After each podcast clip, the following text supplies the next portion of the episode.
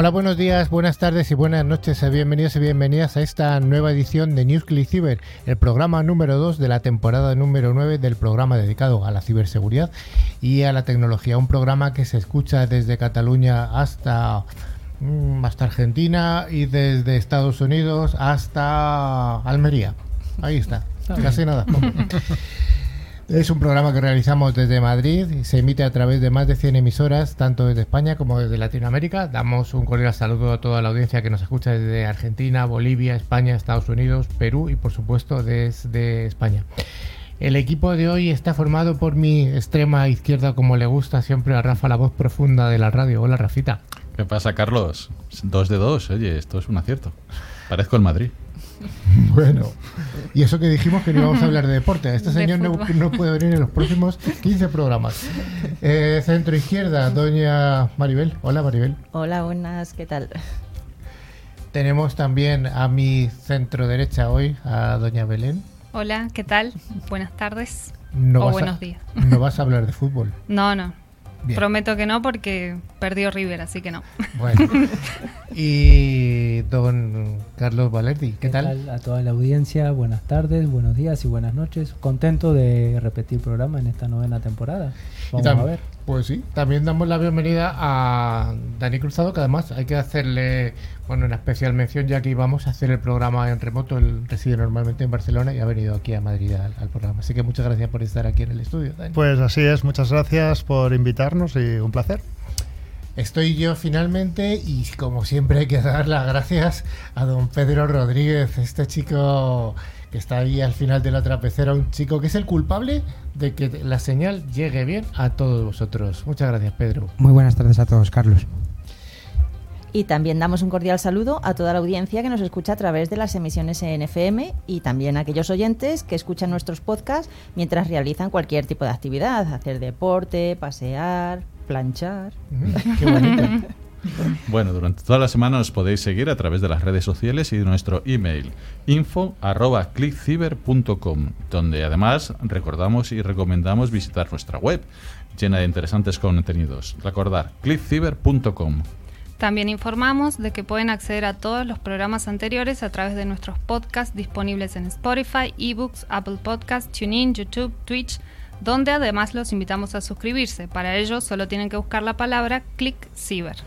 Bueno, don Carlos, ¿y cuál es el contenido de hoy? Y si tienes que contarnos algunas de esas cositas que nos cuentas siempre. Hay una, cosita curiosa hoy para contar. Vamos a empezar diciendo que hoy, 13 de septiembre, eh, se celebra el Día del Programador, esos amigos que tenemos nosotros los informáticos, los programadores de sistemas. ¿Y por qué un día como hoy? Bueno, esto aparece en Rusia y decidieron celebrar el día número 256 del año, que este año cae 13 de septiembre. Durante los años normales es así y el 12 durante los años bisiestos. Esto, bueno, nació en Rusia y fue, propuesto por Valentín Balt, un empleado de la compañía de diseño Web Parallel Technologies. Y ahora te hago la pregunta, ¿por qué 256? Ah, eso se lo podríamos dejar a los oyentes para que contesten en el concurso. Oye, ¿podemos dejarlo esto como pregunta? No, no, no. Vamos a ver, vamos a, vamos a pensar. Como un reto. Vamos a pensar. ¿Por qué el número 256? Exactamente. Bueno, y además tenemos las noticias de todas las semanas, una ciberpíldora donde hablaremos de los básicos como venimos haciendo contraseñas, las tecnoefemérides, el monográfico donde hablaremos de EDR y nuestro invitado del día, como has mencionado, Dani Cruzado de Stratec 360. Bueno, pues vamos con ese primer bloque, el bloque de noticias de ciberseguridad.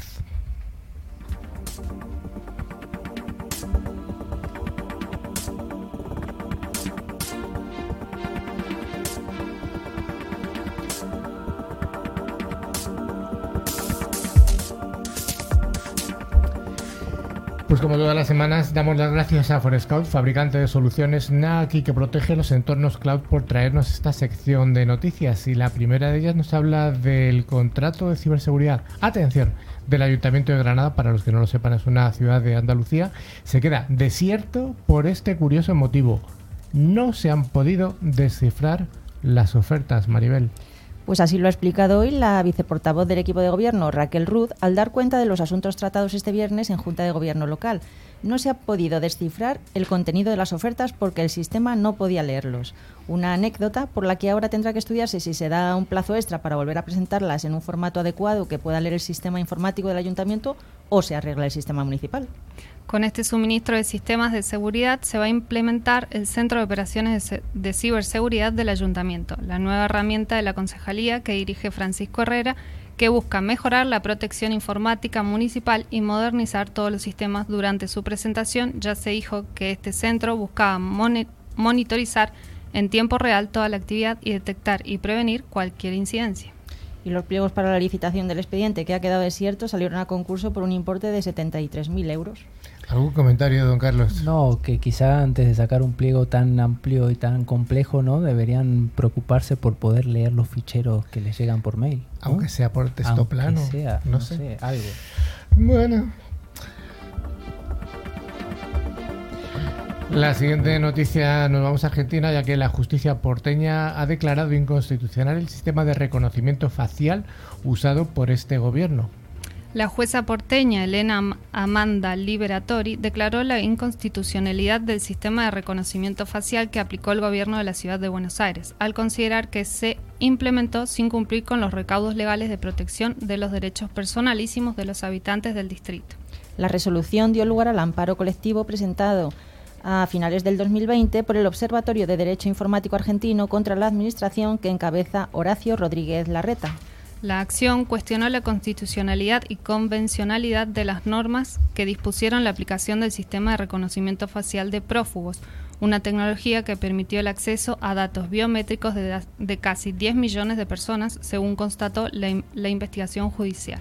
En su presentación, el observatorio advirtió que las medidas de seguridad implementadas a través de una empresa privada no fueron precedidas por un debate profundo acerca de la pertinencia y seguridad del sistema. En la resolución, la magistrada consideró que la mera eventualidad de estas falencias, con las consecuencias que se derivan en los derechos personalísimos de las personas afectadas y la ausencia de controles, demuestra un grave grado de riesgo de vulneración de derechos personales. Eh, damos una vez más eh, la recomendación a nuestra audiencia de que esté atenta, atenta, porque una de las noticias que damos es una noticia falsa, una noticia fake, y en eso va a consistir el concurso, en adivinar cuál es la noticia fake. Bueno, pues vamos con la siguiente noticia, que nos dice que Apple, atención, Apple va a repetir la presentación del iPhone 14 porque se confundió y volvió a presentar el iPhone 13, Maribel. Pues sí, Apple acaba de anunciar que volverá a repetir el Apple Event para presentar el nuevo iPhone 14. La compañía ha admitido que, por un error de coordinación, lo que presentó fue el modelo anterior, el iPhone 13, con las mismas diapositivas que mostró hace un año. Se lamentaba resignado el CEO de la empresa, Tim Cook, insistiendo en que era evidente que las imágenes que se mostraron correspondían al modelo actual que todos conocemos. Lo que evitó decir, pero al final tuvo que confesarlo, es que fue la misma hija de Steve Jobs, Eve, quien al burlarse de las pocas diferencias que había entre uno y otro, hizo que se dieran cuenta del error. Como en la Keynote se presentaban otras novedades, Apple prefirió no cancelar el evento y admitir el error más tarde, con la idea de ofrecer luego una presentación exclusiva del nuevo teléfono y darle el protagonismo que merece, haciendo de la necesidad virtud. Son unos genios del marketing, te presentan lo que ya conoces y cuando han logrado ilusionarte resulta que lo nuevo es aún mejor y más nuevo que lo que tú creías que era nuevo, señalaron esta mañana algunos periodistas expertos en tecnología, pese a que la compañía de Cupertino no ha dicho en ningún momento que presentar el modelo viejo para luego mostrar el nuevo responda a una estrategia calculada. Muchos fans de la marca han admitido, ahora sí, eh, que les pareció raro que un móvil aparentemente igual al anterior se vendiera ahora mucho más caro, cuando el otro ya era caro, incluso si la cámara era mejor. Apple ha aclarado que es más caro, sí, pero ya veréis por qué. No tiene nada que ver con ningún otro iPhone que hayamos presentado anteriormente. Su aspecto es totalmente innovador, como cabía esperar.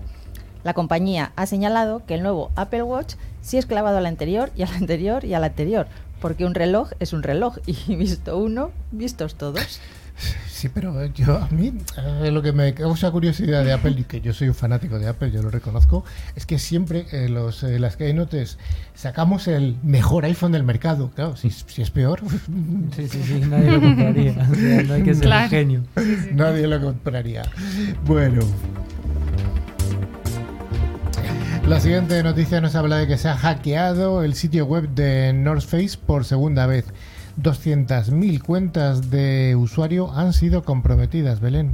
Los clientes de North Face que tienen cuentas de usuario en el sitio web de la marca de ropa para invierno han sido blanco de un ataque de relleno de credenciales a gran escala, ya que los ciberdelincuentes casi obtienen su información confidencial de cientos de miles de cuentas. Un ataque ocurre cuando los atacantes usan combinaciones de direcciones de correo electrónico, nombres de usuario y contraseñas que extrajeron de violaciones de, de datos en intentos de hackeo en otros sitios web. El éxito de estos ataques depende del reciclaje desenfrenado de contraseñas de los usuarios o cuando un individuo usa las mismas credenciales en diferentes plataformas en línea. Afortunadamente los datos de la tarjeta de crédito no se almacenan en el sitio web, por lo tanto los atacantes no pudieron acceder a datos financieros confidenciales. No guardamos una copia de los detalles de la tarjeta de pago en ternofakes.com, solo conservamos un token vinculado a su tarjeta de pago y solo nuestro procesador de tarjetas de pago de terceros conserva los detalles de la tarjeta de pago, explica la firma en el incumplimiento.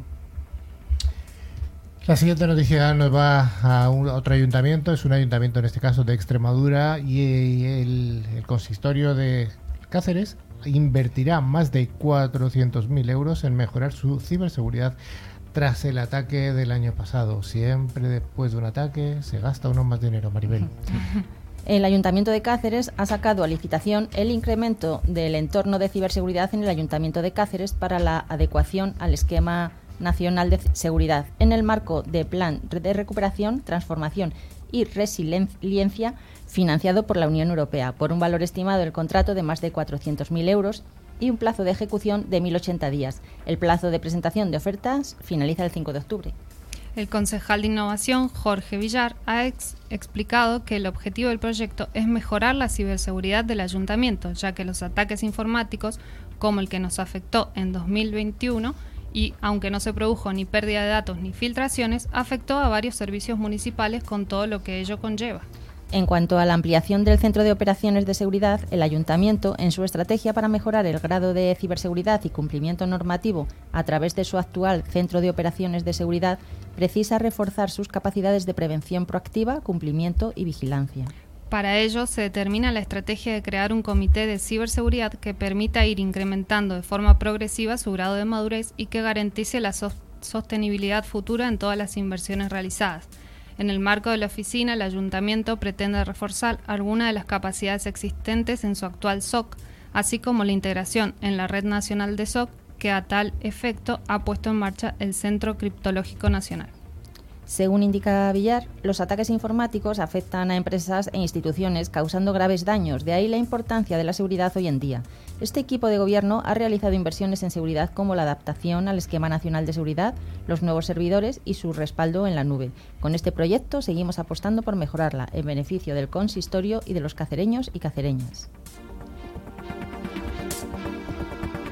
La siguiente noticia es interesante en cuanto a que ciberdelincuentes están robando contraseñas al escuchar los sonidos del teclado. Me parece una noticia más que interesante y hay que tenerla en cuenta, ¿no, Maribel?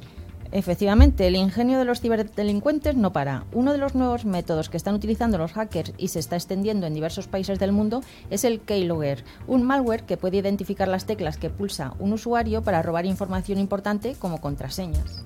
De acuerdo con la compañía de seguridad informática Karpesky Lab, el malware de Keylogger puede residir en el sistema operativo del equipo, en el nivel de API del teclado, en la memoria o en el propio nivel del kernel.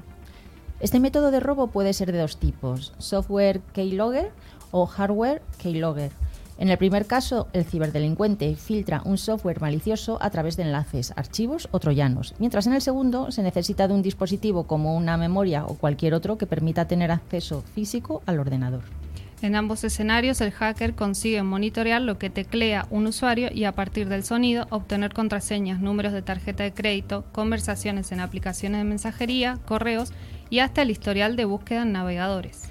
Por si fuera poco, según Avast, el keylogger tiene la posibilidad de tomar capturas de pantalla e imprimir sus datos para entregarlos a piratas informáticos. Bueno, a ver, esto un comentario, ¿no? Eh, de nuevo tiene poco. Los keylogger existen hace años y esto de los tonos del teclado se hacían con los tonos de los teléfonos. Acordémonos cuando el, los botones de los teléfonos tenían distintos tonos y a través de eso se podía decodificar qué números estaba. Así que de nuevo, los hackers al final o los ciberdelincuentes desempolvan viejos métodos y los llevan a un mundo un poco más 4.0, mm, nada más.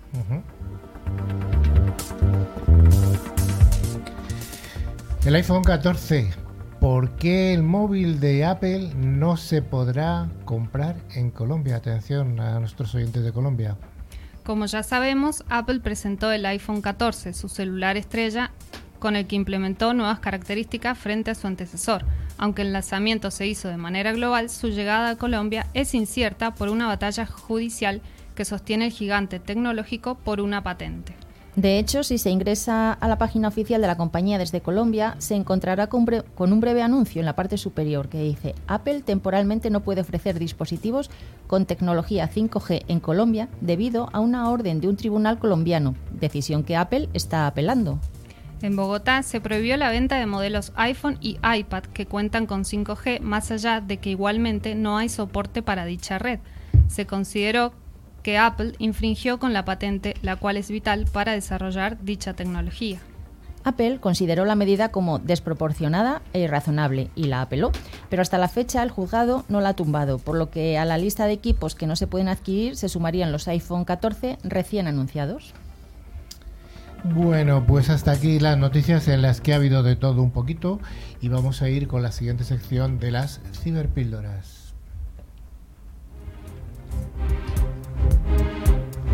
La ciberseguridad es uno de los sectores más pujantes de las tecnologías de la información. Si te interesa estar al día de los ciberataques y de cómo defendernos, escucha cada semana a Carlos Lillo y su equipo de expertos en NewsClick Ciber.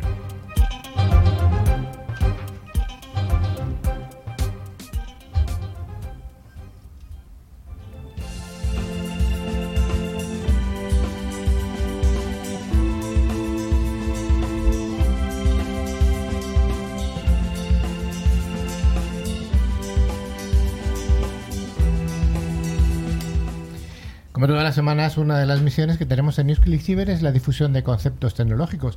Gracias a LOT, solución tecnológica que asegura el rendimiento de las aplicaciones más importantes, hoy vamos a hablar de un nuevo básico para el mundo doméstico, para el mundo familiar.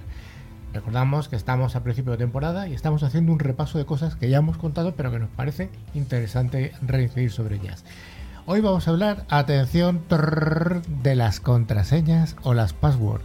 Y lo primero que te pregunto, don Carlos, ¿de dónde viene esta palabra contraseña? Bueno, siempre lo nombramos, ¿no? Y a veces es hasta difícil cuando uno habla con gente de otro idioma, eh, uno dice contraseña y me pasó el otro día y de ahí viene la idea, es como contraseña, me decía, era un portugués, contraseña, ¿qué es contraseña? Yo decía, la password. Entonces dije, bueno, qué buena idea ponerlo esto y, y contarle a la gente un poco de dónde viene la palabra. Bueno, a ver, en el latín se encuentra el origen etimológico de contraseña. Se trata de una palabra que es fruto de la suma de dos componentes de dicha lengua, como suele ocurrir, y es el prefijo contra, que puede traducirse como opuesto, y el sustantivo signum, que es el equivalente a signo o, seña.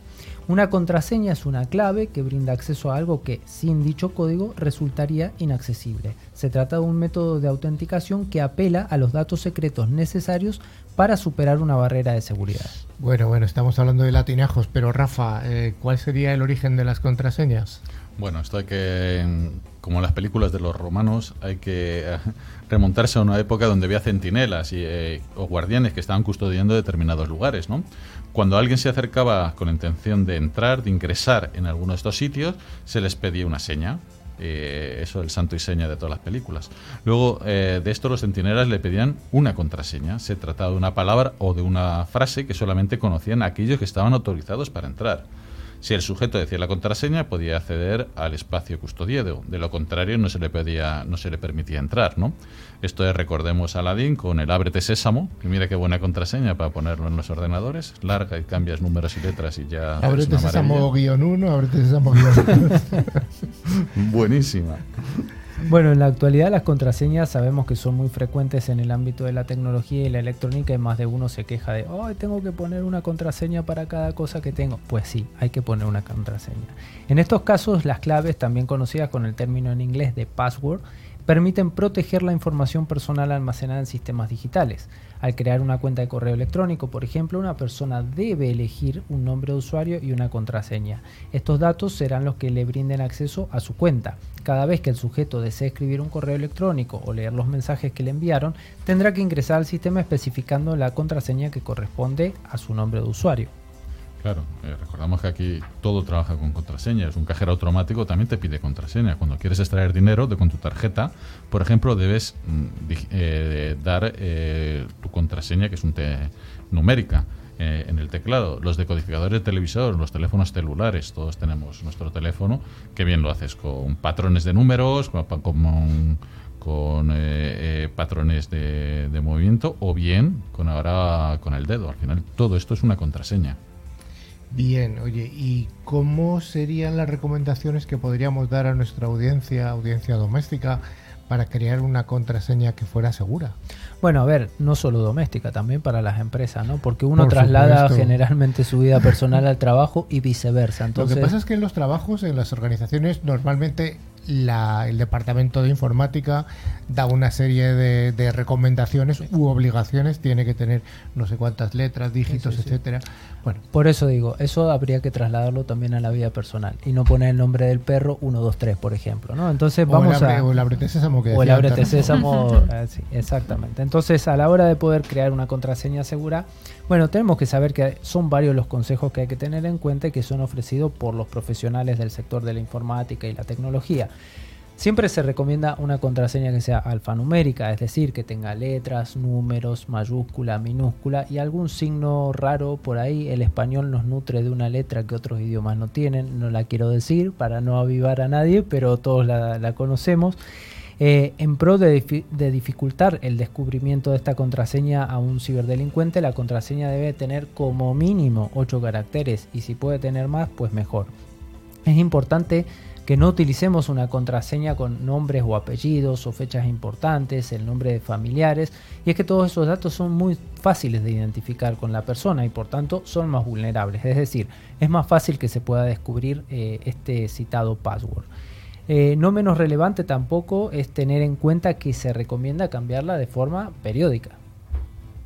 Sí, eh, recordar que las contraseñas eh, no las ven los hackers como en alguna película, sino utilizan programas informáticos, pues tipo John the Ripper o, cualquiera de estas para craquearla. No están probando todo, ¿eh? así que es también eh, recomendable no compartir la contraseña.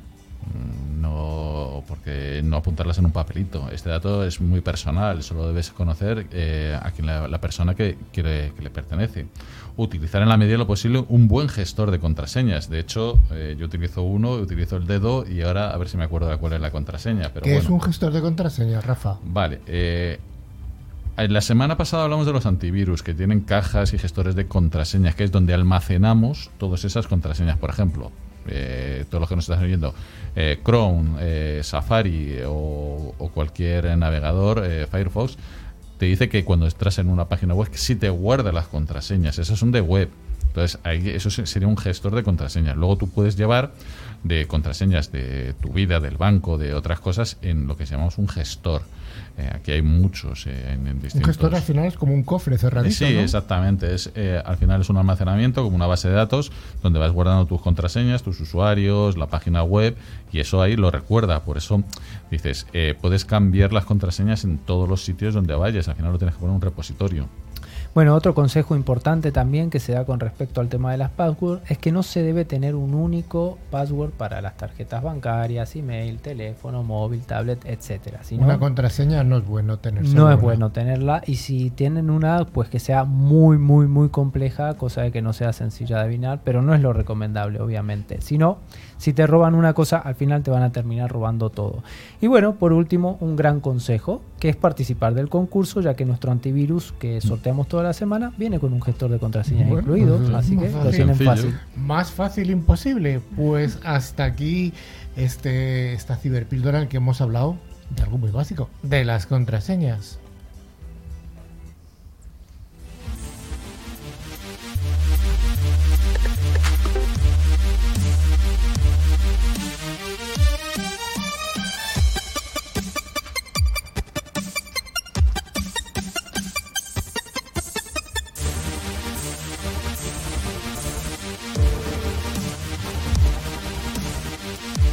Como todos los ámbitos de la vida, en la tecnología y en la ciberseguridad, todos los días pasan cosas importantes y es por eso por lo que hoy, gracias a Pentera, que garantiza la preparación de la seguridad en toda la superficie de ataque, hoy vamos a hablar de las tecnoefemérides.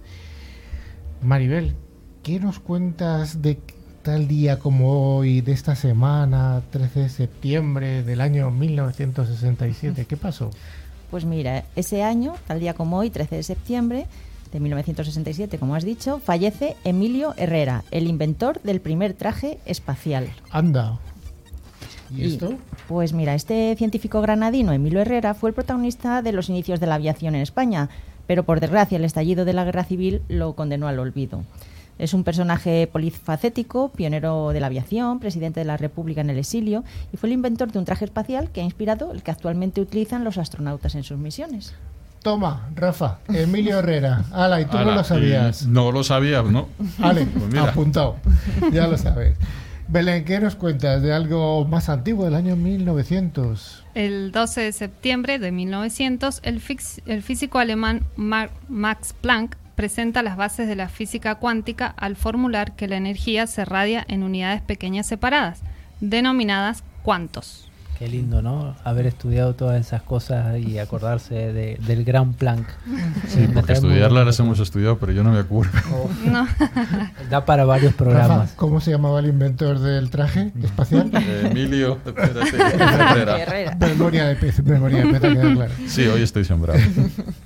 Maribel, vamos hacia el año siguiente, el que decía Belén. Pues sí, al 1901 y ese año, el 12 de septiembre, pues el ingeniero e inventor italiano Guillermo Marconi realiza la primera comunicación radiofónica que cruza el Atlántico entre Cornualles, Inglaterra, y Terranova, Canadá. Sin duda este es un hito importantísimo en la tecnología y, gracias a Marconi estáis escuchando este programa, o sea que gracias Marconi, gracias Marconi. ¿Y algo más reciente, Belén? Eh, sí, tenemos el 15 de septiembre de 2017, la nave espacial Cassini termina su misión en Saturno al internarse en la atmósfera de este planeta luego de 13 años orbitando a su alrededor. Bueno, pues ha habido de todo en estas tecnoefemérides. Yo destacaría la de, sin duda alguna, la de Guillermo Marconi como precursor de la radio y de este programa.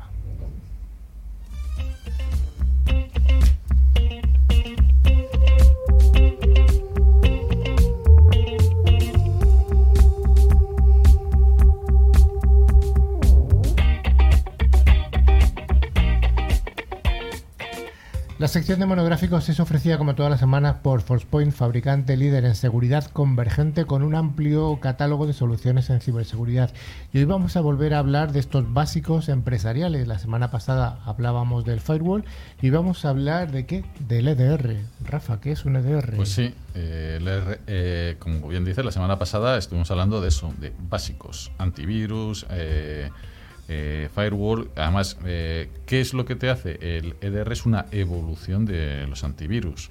Eh, con el paso del tiempo y sobre todo con la evolución de las amenazas, los antivirus tradicionales han evolucionado, o mejor dicho, se han tenido que adaptar, reinventarse para hacer frente a un abanico enorme de amenazas y a los temidos zero days. En 2013, Garner, que es este que, que inventan términos nuevos y cosas y tienen su cuadrante mágico ahí, acuñó un nuevo término que es el EDR, que es el Endpoint Detection and Response. La diferencia fundamental entre un EDR y un antivirus tradicional es que los EDR no se basan en firmas como los antivirus tradicionales, se basan en el comportamiento y en el aprendizaje automático y sobre todo en el uso de la inteligencia artificial.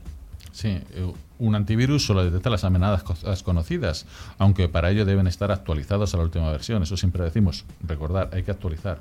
Está basado, como hemos dicho, como acaba de decir Carlos, en firmas, mientras que un EDR puede detectar un intento de phishing que despliegue un ransomware y que se basa en el comportamiento de lo que está ejecutando en el propio endpoint, en el, en el PC. y Rafa, has hablado de firmas. ¿Qué es una firma?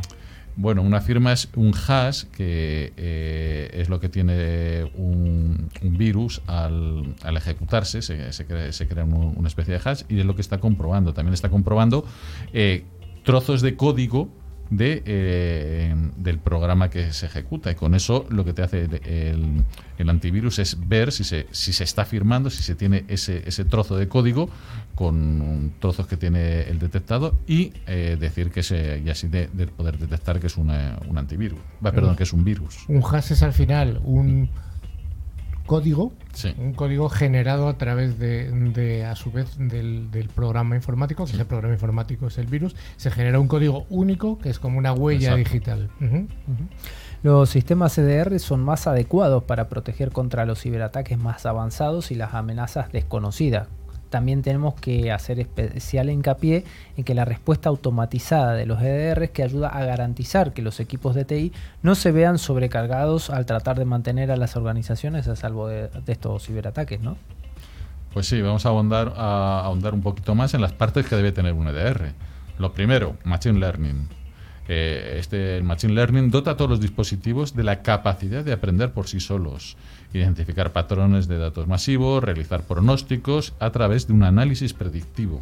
El sandboxing, que es bueno, una técnica de seguridad que consiste en la ejecución de aplicaciones o programas en un espacio virtual limitado en el cual se pueden controlar todos los procesos sin afectar al resto del equipo. Este mecanismo de aislamiento de procesos permite abrir aplicaciones o programas desde un contenedor virtual y separarlas del equipo.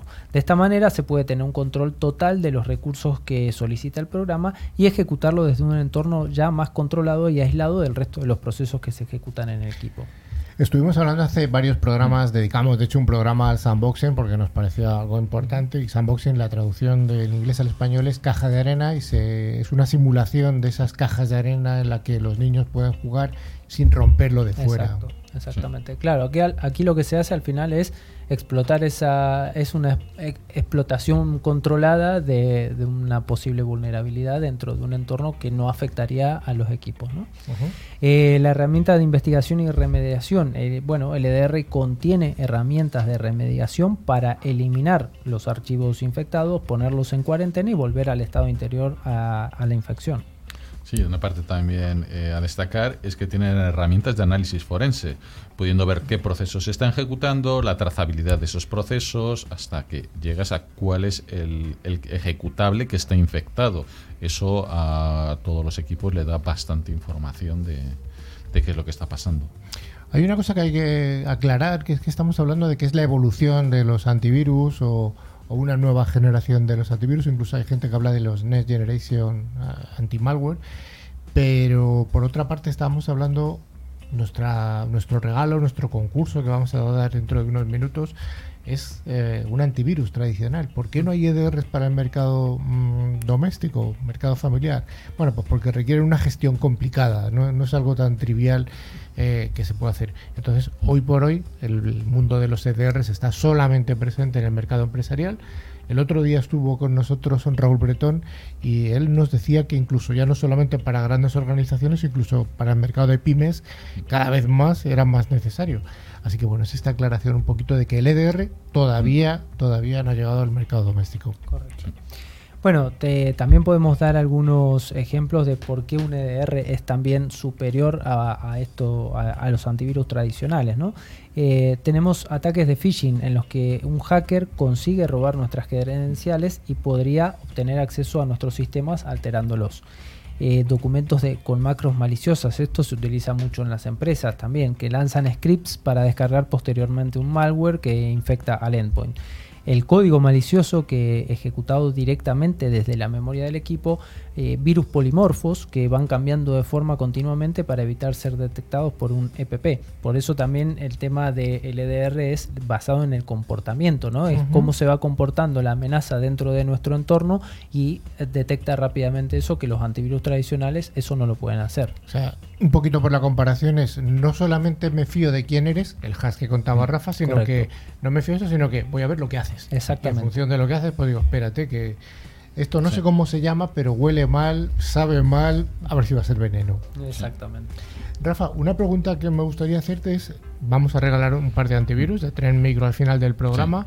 ¿Estos antivirus se instalan y ya para toda la vida o hay que hacerles hay que hacer algo con ellos? Hay que, por supuesto, todos los antivirus, igual que cualquier programa informático, los tienes que actualizar. La actualización casi es diaria o cada muy pocos días. Luego, muy importante, eh, tenemos una consola, hay que mirar las consolas, que no vale dejarlo ahí, sobre todo los chavales que tenéis, lo que está haciendo, viendo que... Y, sobre todo utilizar eh, el antivirus que te va a permitir hacer muchas cosas. Eh, las VPNs que hablamos, que podías abrir una VPN cuando estás en un hotel, en un, o quieres acceder al blanco. La gestor de contraseñas, al final, ahora mismo es un básico que tiene muchas más caras que no solamente el, el antivirus tradicional. ¿Esa actualización tiene que hacerse de forma manual o automática? A ver, eh, también depende mucho de qué es lo que tengamos dentro de nuestro equipo. Generalmente el antivirus hoy ya nos va a avisar que hay una mm. actualización disponible, pero esto también a veces a mí me gusta llevarlo un poco a la vida real. A todo hay que hacerle mantenimiento, a la casa, al coche, a la vida en general. Entonces, también cuidemos un poco más a nuestros equipos informáticos, que es donde hoy tenemos toda nuestra información. Entonces, las actualizaciones, si avisa que hay una actualización disponible, instalarla y, mm. dejar que el, equipo haga lo que tiene que hacer. Pues hasta aquí está segundo básico del mercado empresarial, en el que hemos hablado de los EDRs o Next Generation Anti-Malware, como se llamen.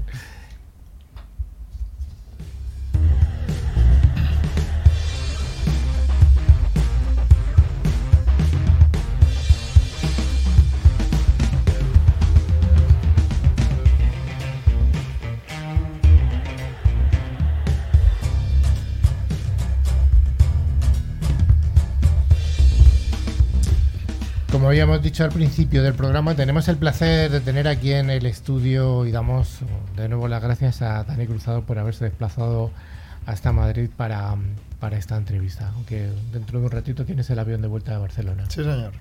Así que, bueno, llegarás tarde, pero bueno, con el trabajo bien hecho. Exacto.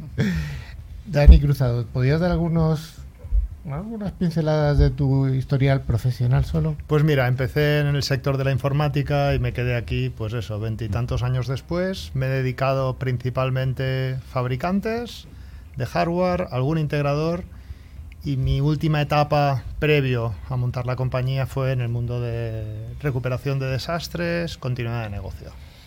O sea que has creado una compañía. Sí, señor. ¿Y cómo se llama esa compañía? Stratec 360.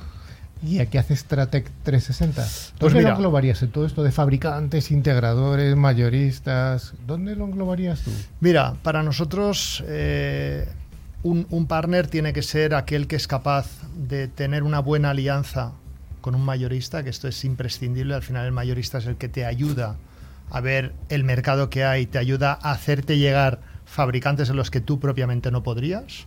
Tienes que apoyarte obviamente en el conocimiento del fabricante y al final la idea es que tú, en base a eso, crees algo que le des un valor diferencial al usuario final, al cliente.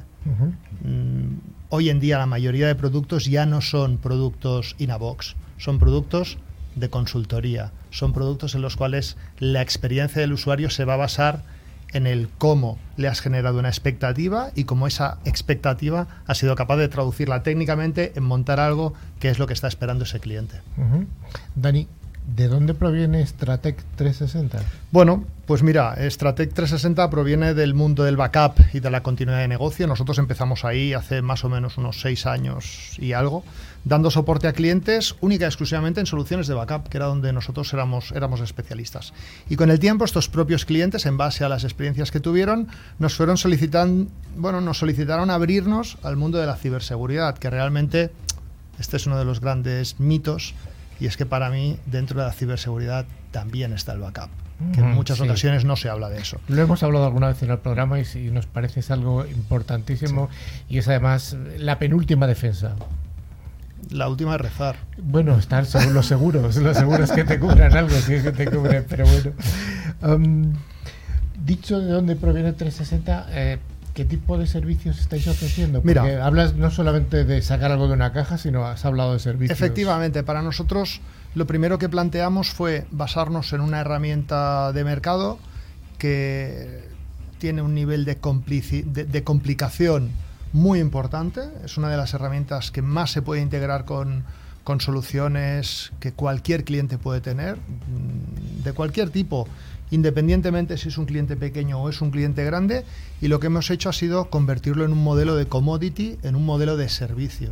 íntegramente en un modelo de pago por uso en el cual nos adaptamos tanto a la infraestructura del cliente y nosotros lo que hacemos es que completamos el resto de elementos que al cliente le faltan. Nosotros en este sentido, eh, bueno, pues eh, lo, lo que hacemos es darle toda esa continuidad a ese cliente. Incluso llegamos a ofrecerle, dado que sus datos acaban residiendo en nuestros data centers, que pueda restaurar ahí sus datos en caso de que tenga una incidencia severa dentro de su data center. Es algo crítico. Cuando tenemos que restaurar, bueno, de hecho nosotros no le llamamos herramienta de backup, le llamamos herramienta de restore, porque solo la utilizas cuando restauras. Y cuando tienes que restaurar, ¿dónde restauras? A veces no tienes ni ese espacio para poder restaurar. Ese sandbox que comentabais antes, nosotros disponemos de ese tipo de sandbox de cara a un cliente. Y a partir de ahí lo que buscamos es integrar con el resto de soluciones que estamos proporcionando a los clientes, también con medidas de ciberseguridad, el poder integrarlo todo para que el cliente tenga una visión única de cuál es su estado. Tanto en estoy protegido, estoy preparado, estoy monitorizando y sé que ante una incidencia tendré capacidad de respuesta. Me has hablado de backup, me has hablado de ciberseguridad. ¿Cómo los alineas? Bueno, básicamente para nosotros, eh, como bien decías, el backup es la penúltima, ¿no? O la última opción. Primero tienes que prevenir que no tengas eh, ningún tipo de ataque. Es decir, para nosotros eh, y en un sentido y en un sentido claro, los clientes hoy en día empiezan a estar muy alineados con las técnicas de prevenir no tener un ataque. Sabemos y eso está clarísimo. Ya no está claro cuándo vamos a tener el eh, si vamos a tener el ataque o no, sino cuándo lo vamos a tener. Ponemos herramientas como inteligencia previa, acción, monitorización, gestión, pero ¿y si han entrado, qué ocurre? Nosotros nos hemos encontrado en un caso concreto, un caso real con un cliente, en el que en este cliente llevaban dos meses y medio dentro de su infraestructura. Sí. Y os puedo asegurar que es un cliente con una característica grande y que dan un servicio 24 por 7. Cuando creyeron que tenían la copia de seguridad encriptada, entonces tiraron todos los servicios abajo. Salió por la prensa. En ocho horas era un cliente que tenía la copia remota o tenía la tecnología 321, es decir, tenía una copia remota sin conexión directa. En menos de tres horas empezábamos a hacer restauraciones e hicimos incluso el transporte de ese dispositivo con los datos a las instalaciones de este centro en menos de tres días todo el data center estaba restaurado. Y además fue una época, fue, me acuerdo además porque yo estaba de vacaciones y me tocó trabajar en vacaciones para variar. eh, fue la misma época que una compañía de seguros muy importante también quedó afectada y estuvieron desde el 28 de agosto o 29 de agosto hasta febrero sin servicio a sus usuarios. Mm, unos cuantos meses, ¿eh? Entonces, tú sugieres que mm, los backups son importantes, yo estoy también convencido, pero ¿tú dónde desplazarías, eh, dónde desplazarías el fiel de la ciberseguridad? ¿Protección, prevención, backup, una combinación, un mix? tiene que ser una estrategia de cuál es mi dato. Lo primero de todo es cuál es mi valor como empresa, dónde yo tengo el valor como empresa. Esto es lo que hablamos muchas veces, ya no solo con, con CIOs, lo hablamos con el director financiero. ¿Dónde te duele si esta empresa pierde algo? No, a mí si perdemos datos no es un problema. Entonces ahí tenemos muy claro A cuál lo es el mejor no foco. tienes ni empresa, vamos. A lo mejor no tiene ni empresa, claro. Hay otros que no, hay otros que dicen, no, no, es que yo tengo el problema de que mi dato no única y exclusivamente es importante porque lo necesito, sino que además necesito el dato histórico porque tengo que hacer comparaciones. Esto pasa perfectamente en el sector médico y hemos vivido en primera persona o a través de la prensa. Nosotros vivimos un caso de un cliente que le entró un ransomware, le sacó información y mandó un mail a todos los usuarios de ese, de ese, de ese, de ese centro hospitalario. Y no solo eso, sino que además les mandó un mail después de vuelta a ellos diciéndoles, oye, ahora tengo tus datos, los voy a vender. Entonces, en ese caso ahí no hay ransomware, no pasa nada, no te lo han encriptado, pero van a vender tus datos. Pero no puedes enfocar única y exclusivamente, porque además ahora como se ha puesto moda el ransomware, todo el mundo se centra en el ransomware. El problema es el ransomware, no, el problema no es el ransomware. El ransomware es uno de los efectos que más suena, porque como no tienes una política de backup, ahí te afecta. Si tuvieras una política de backup, pues bueno, es como si se te ha infectado un PC, lo sacamos de la red, lo formateamos y fuera. Entonces ahí es realmente cubrir por completo el dato del cliente e intentar poner todas aquellas herramientas alrededor que requieran para proteger ese dato, asegurar que el dato es fiable y sobre todo garantizar que siempre vamos a tener ese dato disponible. Estamos viviendo un mundo en el que todo el mundo está llevando aplicaciones al cloud, cloud, cloud, cloud, backup, backup, cloud. ¿Dónde se debería hacer el backup? ¿En cloud en una caja de, en el, eh, debajo de la mesa del dueño de la empresa. Hay de todo. Yo siempre lanzo la misma pregunta, ¿no? Cuando yo les digo, oye, ¿cuántas, ¿cuántos pendrives has perdido en tu vida? Y todo el mundo se sorprende, todo el mundo se acaba riendo, ¿no? Y dices, vale, unos cuantos, ¿no? ¿Sabes lo que tenías dentro? No. Vale, eres consciente que el backup no te lo puedes llevar a tu casa. Porque se te puede perder. Eso es, eso es lo primero. Eso, obviamente, para entornos pequeños. Cuando hablamos de entornos más grandes, ya tratan de tenerlo un poco más organizado o así creen. La importancia del cloud está basada en el hecho de poder desconectar mi centro de datos con un entorno, con un repositorio externo. Ahora bien, no me sirve montar una VPN con el cloud, con el mismo subnetting o con las mismas contraseñas porque es como si lo tuviera en mi casa. ¿Es importante el cloud? no es importante, es muy importante. De hecho, nuestro planteamiento incluso es, oye, pues ¿sabes qué vamos a hacer? Te vamos a sacar la herramienta de backup fuera de tus instalaciones. La vamos a poner en el cloud, porque así nadie la va a tocar.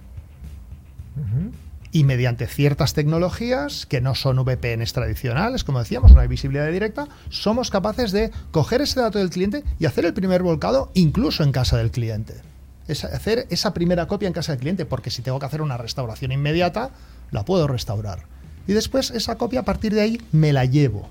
¿Y cómo me la llevo? Pues me la llevo a través de túneles de comunicación, con tecnología AirGap, que es una de las nuevas tecnologías que mediante un único puerto de comunicaciones yo estoy pasando información que viaja totalmente encriptada, entonces cualquiera que lo vea con un sniffer, con cualquier cosa, no va a saber qué es, pero tampoco tiene acceso a ese repositorio final. Y a partir de ahí entran pues, más elementos, como la famosa inmutabilidad. Inmutabilidad, eso suena muy bien, pero tienes que desarrollarlo un poco, no lo dejes así. bueno, la inmutabilidad ¿qué es? La inmutabilidad es el hecho de que nadie tenga la capacidad de cambiarte el dato que tú tienes ahí. Bien. Ciertos fabricantes, con un criterio realmente magnífico, han empezado a introducir herramientas de antivirus y detección de malware en sus propios motores, de tal manera que cuando están escribiendo están comprobando que no hay modificaciones en el elemento de en el elemento donde están escribiendo. No solo eso, sino que además bloquean que nadie pueda borrar ni escribir allí, salvo los propios, eh, los, propios cabeceros de, que envían la información. Y a partir de ahí, yo tengo que asegurar que nada va a poder influir ahí. Imaginaos, por ejemplo, que yo estoy mandando la información contra un NAS que tengo en un cloud público. Lo estoy publicando, lo estoy publicando bien, todo es perfecto, pero resulta que tengo la consola de ese NAS, de ese sistema de almacenamiento compartido, la tengo en la misma red en la cual tengo estoy entregando los datos. Un hacker que pueda acceder allí podrá acceder a esa consola. Lo que no podrá acceder es si la consola está en otra subred diferente, porque ahí sí que ya no hay manera de acceder. Hemos de buscar siempre que nuestra protección no esté basada en un único elemento. ¿no? Que yo siempre cuando hacemos la broma del doble factor de autenticación, que todo el mundo dice, oh, es que es una lata, ya, ya, pero ¿sabes qué? Que eres tú. Antes lo comentabais muy bien con el tema de los móviles. La mejor protección a día de hoy es la biométrica. Incluso cuando estamos pagando con la tarjeta de un móvil o con el wallet de sea iPhone, sea Android, sea lo que sea, la biometría que hay cargada sobre ese pin es mucho más alta que el poner un pin de cuatro dígitos, que es mucho más fácil que te lo pillen. Te voy a hacer una pregunta trampa. Venga. ¿Qué pasa si alguien utiliza un ransomware para cifrar nuestro backup? ¿Qué pasaría ahí? Bueno, lo primero es que no podemos hacer nada. Eso es básico. Entonces, de ahí viene cuando hablábamos antes de esa esfera que montamos en el cual vamos a analizar qué hacer para que nadie tenga la capacidad de acceder a esa información. Y ahí es donde entraba esa tecnología de lo que hablábamos del air gap. Porque ahí es una de las, típicas incertidumbres que le entran a los clientes, ¿no? Oye, cloud público o cloud privado. Yo siempre digo lo mismo, mira, oye, lo que te salga mejor, ¿no? Cloud público tiene unas grandes ventajas. Sabes que tienes un gran gigante por detrás, que tienes un contrato por en medio y que seguramente no te puede coger el teléfono mucha gente. Que tienes unos costes que están marcados, pero en cambio cuando te vas a un cloud privado, ahí es donde tú puedes medir cómo quieres tu nivel de seguridad. Ahí es donde tú puedes realmente construir principio a fin todo ese entorno. Y ahí es donde seguramente puedes asegurar más. De hecho, lo que decíamos antes, cuando yo ya tengo incluso el destino, lo tengo segmentado y tengo un único canal de entrada que no es un canal que pueda utilizar ningún hacker para introducir ningún tipo de elemento sobre un, sobre un objeto a escribir, porque hay una máquina del destino que hace de proxy que reconvierte esa información. Incluso lo que estoy haciendo es darle incluso la, la ventaja a un cliente de decir, oye, ¿sabes qué? Ese dispositivo que tengo ahí te lo movemos y te lo traemos. Y esto ha sido casos reales. Esta es la única manera de garantizar que no vamos a poder tener un ransomware. El ransomware entraría a través del data center de donde está ese dispositivo, nunca a través del cliente. Entonces es un daño que es completamente paralelo y no tiene nada que ver en un modelo y en el otro. A mí me gustaría acabar con dos preguntas. Esta entrevista muy interesante lo que estás contando. Eh, ¿Hacia dónde va esta Stratec 360? Pues mira, Stratec 360 va a continuar transmitiendo este mensaje de protección, porque de verdad, yo hace pues 15, 16 años que me dedico única y exclusivamente a esto. Y continuamos viendo que el problema continúa siendo el mismo, que la gente no es consciente. Cada vez más logramos mm, sobreponernos a situaciones de ransomware en clientes existentes y para nosotros ese es el mejor de los, de los, de los resultados o de los éxitos, el ver que eso lo podemos traducir al resto.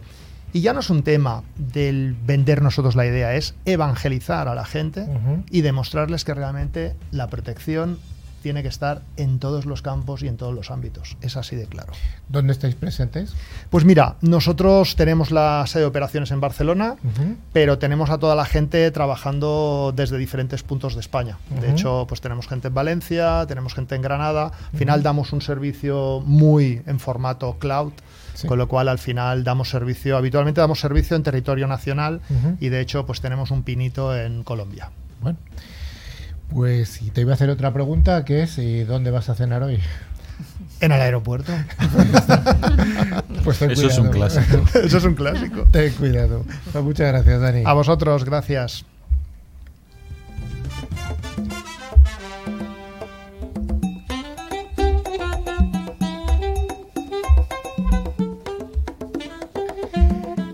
Llegamos al final, pero antes del habitual concurso voy a comentar una cosa.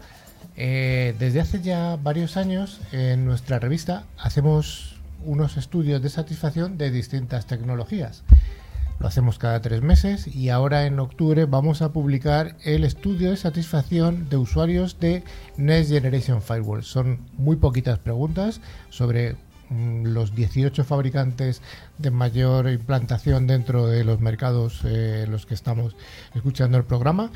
Se puede hacer desde nuestra página web. Es muy sencilla, está orientado a responsables de, seguridad, a responsables informáticos, a CIOs, CISOs, a todas aquellas personas que se sientan con suficiente cualificación para hacer la encuesta. Así que vamos a animar a la gente a realizar la encuesta que está disponible en nuestra página web. Y así en octubre, cuanto mayor sea la muestra, pues mejor será el resultado. Dicho esto, ya llegamos, ya llegamos al concurso y como cada semana Tren Micro nos va a traer esta sección en la que nos facilita los premios, que son dos licencias de antivirus con calidad profesional, válidas cada una para un año y para tres dispositivos. El valor de cada licencia son 50 euros, 50 dólares al cambio ahora mismo, y la licencia de Tren Micro se puede instalar en hasta tres dispositivos, que puede ser Mac, PC, tablets o móviles. Y como ha dicho antes Rafa, no solo instalarlo, sino que además tenerlo actualizado. Rafa, ¿tenemos ganadores de la semana pasada? Pues sí, Carlos. Eh, tenemos como siempre dos ganadores, Andreu Adrover de Mallorca y Luis Miguel Ortiz de Sevilla. Enhorabuena. Bueno, enhorabuena para ellos, ambos de España, pero también animamos a nuestra audiencia de la TAM a participar, ya que los premios los enviamos vía correo electrónico, así que animaros. Animaros. ¿Y cuál es la pregunta de la próxima semana? Pues va a ser muy sencilla, como las últimas semanas de casi todo este año. ¿Cuál es la, la noticia fake que hemos comentado hoy? Ha habido una que era un poco sorprendente. ha habido alguien que se ha reído, Maribel, se ha reído al final. Pero bueno. Bueno, y para participar enviarnos un email a info.clickciber.com indicando tu nombre y la localidad desde la que nos seguís. Pues ya sí que sí, Newsclick Ciber está llegando a su final. Pero antes de despedirnos, os recordamos que podéis poneros en contacto eh, con nosotros a través de nuestro email info.clickciber.com y también podéis seguirnos a través de nuestras redes sociales en Twitter, LinkedIn o Facebook. A través de nuestra web clipciber.com se puede acceder a nuestra revista digital, ver las fotos y otros contenidos de interés. Finalmente les recordamos que a través de todas las plataformas de podcast pueden escuchar los programas anteriores que están disponibles en ebooks, Spotify, TuneIn, YouTube, Twitch, buscando la palabra clave ClickCiber. Pues efectivamente, y además tenemos en nuestra página web el vídeo del programa. Se colgará, así que podéis vernos las caras y podéis decir, ah, mira este señor y esta. Bueno, pues ya sí que sí, llegamos al final del programa. Nos esperamos en siete días. Damos la bienvenida a las nuevas emisoras que se han unido esta semana, en concreto alguna emisora universitaria del sur de España. Así que, bueno, pues un abrazo a todos y a todas. Don Rafita. Pues nada, Carlos, un placer, como siempre, estar aquí. Pues claro que sí. ¿Cómo se llamaba el inventor de...? Te he pillado Emilio, Emilio. Emilio Herrera. Herrera. Maribel. Hasta el próximo día. Adiós. Belén. Hasta la próxima semana. Don Hasta la próxima semana. No podemos fallar. Y muchas gracias, Dani Cruzado. A vosotros. Y buen viaje de regreso a casa. Muchas gracias. Adiós y nos vemos aquí. Nos escuchamos en siete días.